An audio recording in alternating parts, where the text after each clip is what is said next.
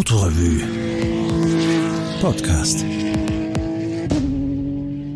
Hallo, mein Name ist Martin Strobreiter. Ich lese heute vier Folgen aus dem Tagebuch eines Redakteurs. Das ist die Rubrik, die unser Heft eigentlich schon seit Jahrzehnten mittlerweile abschließt.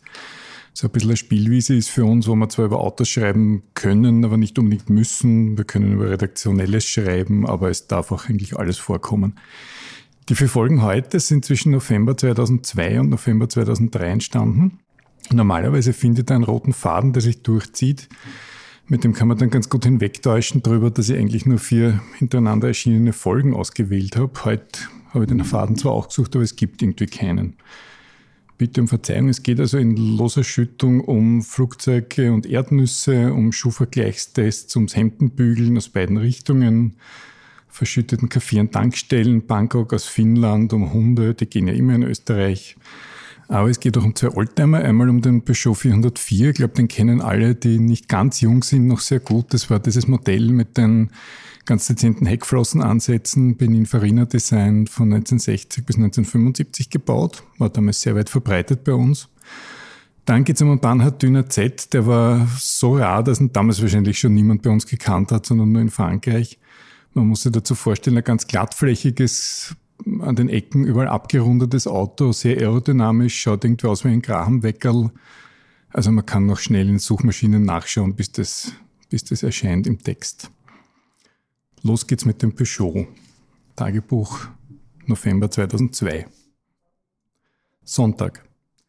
Kann mich an nichts erinnern, außer an eine wunderbare Probefahrt mit Lenkradschaltung und füllfederdünnem Lenkrad und plötzlich steht in meiner Garage ein wunderbar erhaltener Peugeot 404 Baujahr 1972. Habe sowieso schon länger eine Vorliebe für unverbastelte Autos im matten Originallack, auch wenn einer der Vorbesitzer an der Poliermaschine ausgezuckt sein dürfte, wie die durchpolierten Stellen zeigen. Passt trotz seiner Heckflossen gut zu meinen alten Citroëns, nur ein Freund meint, dass es jetzt bis zu Gartenzwergen auch nicht mehr weit wäre. Das stimmt irgendwie, kann daher auch hemmungslos nach einem gehäkelten Chlorollenhauberl für die Hutablage suchen. Das ließe sich zwar auch jetzt noch häkeln, werde mich aber frühestens im April mit einer Replika zufrieden geben. Mittwoch.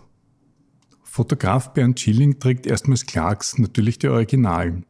Fordere ihn sofort zum Halbschuhvergleichstest mit meinen Nachbarmodellen auf, den ich haushoch gewinne kosten die Hälfte, erlauben gleich hohe Kurvengeschwindigkeiten, sind aber an den Problemstellen doppelt vernäht.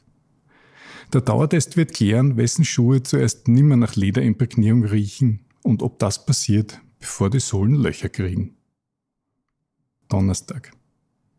Zur Verleihung des Autoreview Awards sind auch wir Redakteure als Gäste eingeladen, was uns doch erfreut. Bislang hatten wir nämlich mit Bühnenverpflichtungen als Pausenclowns gerechnet, also schwarze Kleidung, weißes Gesicht, Träne aus Motoröl SAE 5W40. Auch die vorsichtshalber geprobte ernste Einlage, die Redakteure stellen pantomimisch einen Vergleichstest dar, kann jetzt für Notfälle aufgehoben werden, zum Beispiel für Durchhänger bei der Redaktionsweihnachtsfeier. Samstag. Das dritte verregnete Wochenende. Überlege aus Verzweiflung das Häkeln zu erlernen, um an den nächsten sieben Regensonntagen die Chlorrollenabdeckung, diesen Gartenzwerg der Hutablagen, für den Peugeot doch selber zu basteln. Aus Wolle in Wagenfarbe und mit einem kleinen Stofflöwen als Quastel. Weiter geht's jetzt im März 2003. Da kommt gegen Ende dann die missbräuchliche Verwendung von Keksen vor. Dazu müsste man jetzt natürlich das Foto sehen, das bei dem Tagebuch damals dabei war. Wir haben nämlich beim kleinen Keksvergleichstest dann aus Kleiderhakendraht ein Brillengestell gebastelt, haben dann zwei, anstatt der Gläser, zwei Doppelkekse reingegeben. Und so ein Foto eines Redakteurs, also mein, bei mir, von mir in dem Fall, ist bei dem Tagebuch dabei. Das muss man sich dann bitte vorstellen, wenn es um die Kekse geht. Davor geht es aber noch um Tankstellen. Montag. Der neueste Trick modischer Tankstellenpächter. Die billigsten Waschstraßenprogramme tragen Namen, die sofort jeden als Knauser rapunzieren, der sie verlangt. Nach Sparwäsche und Katzenwäsche sind wahrscheinlich bald Schnorrerwäsche, Geizhalspflege und Nudeldruckerprogramm erhältlich. Beim Verlangen einer Quittung wird man gewiss an eine Zapfseile gebunden und zum Bewerfen mit Wunderbäumen freigegeben. Freitag. Zum Glück funktioniert der Musiknachschub aus Finnland. Jüngste Sendung fürsorgliche Freunde. Sleepy Sleepers, wunderbarer Punkrock in finnischer Sprache, welche mit 16 Fällen näherungsweise viermal so schwierig ist wie die deutsche. Spiele die CD mit dem Titel Wann hat Killerit in der Redaktion, bis Lektorin Claudia aus dem Nebenzimmer anfragt, ob es sich um Liveaufnahmen von einem russischen Kinderspielplatz handle. Auch meint sie, dass Wann hat Killerit unmöglich der Best-of heißen könne, eher das Gegenteil. Das freilich ist unwahr, weil der Worst-of Pahimal heißt, wie ein weiterer Griff in meinen Sleepy Sleepers Fundus beweist. Dienstag. Die Frage, ob der Kauf von Nachbauteilen lohnt, wird redaktionsintern anhand einer Rolle Doppelkeks getestet. Preis und Menge sprechen gegen die originale Prinzenrolle, während die Passgenauigkeit der Nachbaumodelle, breiter als der breiteste Redakteursmund, nicht zu überzeugen vermag. Endgültige Antwort vertagt, bis wir uns über die Garantiebestimmungen auch bei missbräuchlicher Keksverwendung für Fotoaufnahmen, also da jetzt bitte das Foto vorstellen mit den Brillengläsern aus Keksen, bis wir uns also über die Garantiebestimmungen informiert haben. Donnerstag. Auf den nächsten Tankstellentrick reingefallen. Kaffeeautomaten, bei denen man vor der Getränkeauswahl einen Becher selbst reinstellen muss. Fotograf Andy Riedmann taumelt vor Begeisterung. Der Tankwart versichert, dass sich dieser kleine Becherlapsus durch alle Sozial-, Einkommens- und Bildungsschichten zieht. Erlaubt andererseits auch eine hübsche Vorstellung – wenn den ganzen Tag nur Dumpfes wie ich vorbeikommen, quillt am Abend der Cappuccino aus allen Tankstellenporen. Das Brillengestell von der missbräuchlichen Keksverwendung war übrigens sehr robust, das hat die Keks deutlich überlebt und das liegt heute noch in meinen Redaktionskästen und bei jeder Redaktionsübersiedelung fällt es mir noch einmal in die Hände. Und wir machen jetzt weiter mit dem August. Da jetzt bitte den Bannhard Düner fürs geistige Auge rufen, auch wenn es einmal mit Bügeln beginnt.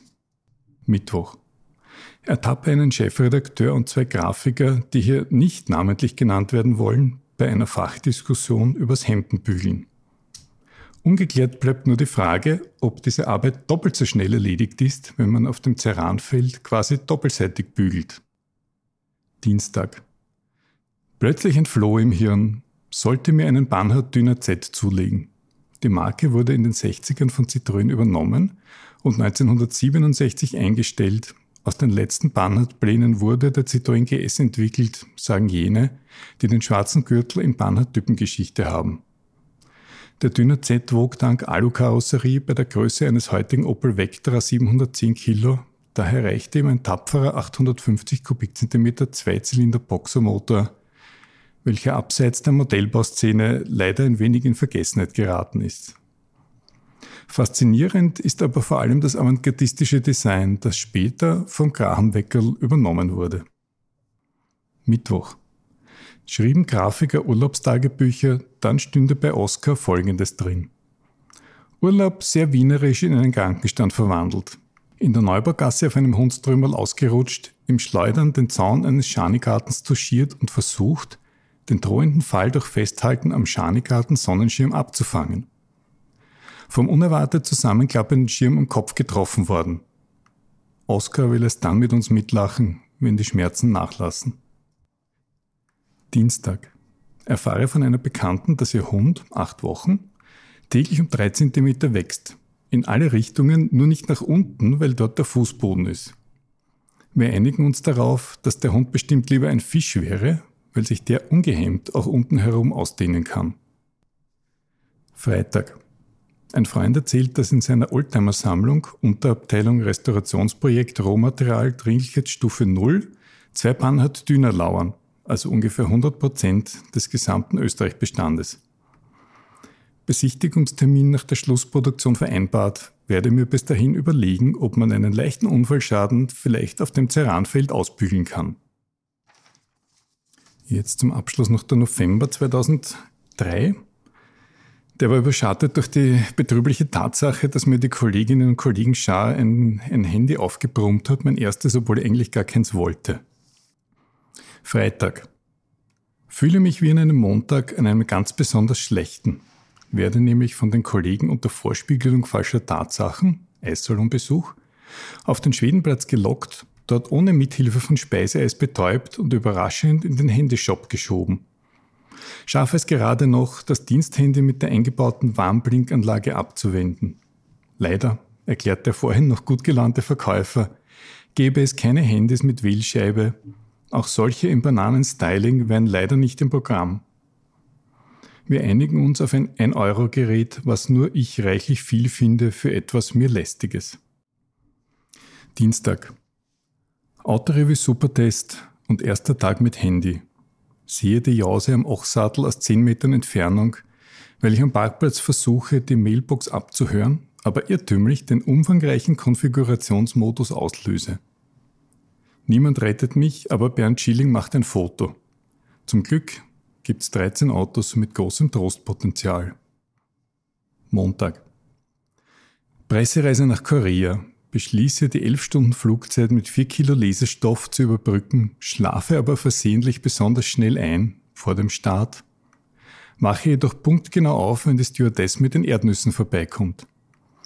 Erfolgsbilanz beim Landen 0,3 Kilo Lesestoff, aber rund 2,5 Kilo Honey Roasted Peanuts leicht gesalzen stehe zur Überraschung meines Sitznachbarn aus eigener Kraft auf. Dienstag. Abendessen in Korea. Auf einer großen Steinplatte soll Fleisch gegrillt werden. Bin ja nicht so ein Freund toter Tiere am Teller, Fisch ausgenommen, der zu meinem Lieblingsgemüse gehört. Der Koch lächelt verständnisvoll und kommt mit lebenden Graben wieder, die er vor meinen Augen aufspießt und auf die Grillplatte drückt. Die mitreisenden Journalisten versichern später, man hätte mir klar angemerkt, physisch anwesend, aber innerlich sehr weit weg gewesen zu sein. Freitag.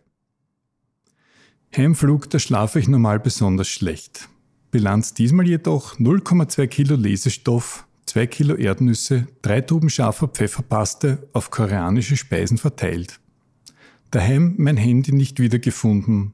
Toller Abend. Das Handy, um das da gegangen ist, ist dann übrigens in meinen Händen wirklich großjährig geworden und mit der Vorstellung, wie man so mit einem 18-jährigen Handy telefoniert, lasse ich es jetzt wieder allein. Danke fürs Zuhören.